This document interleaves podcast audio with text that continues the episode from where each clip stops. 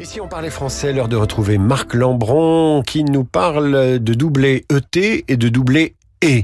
Alors, oui, alors ET, bon, c'est un mot qu'on emploie essentiellement en linguistique euh, pour euh, dire deux mots qui euh, remontent en général à, un même mot, à une même racine. Par exemple, mâcher et mastiquer ou prêcheur et prédicateur, ce sont des doublets ET en linguistique.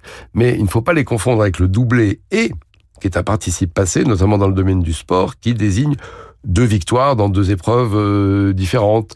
On parle aussi d'ailleurs de triplé ou de quadruplé. Ça veut dire que le champion oh. a réalisé un doublé, une double victoire, doublé et.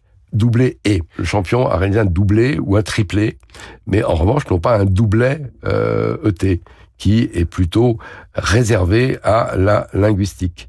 Euh, voilà, par exemple, euh, FAD et fétide sont des doublets ETS.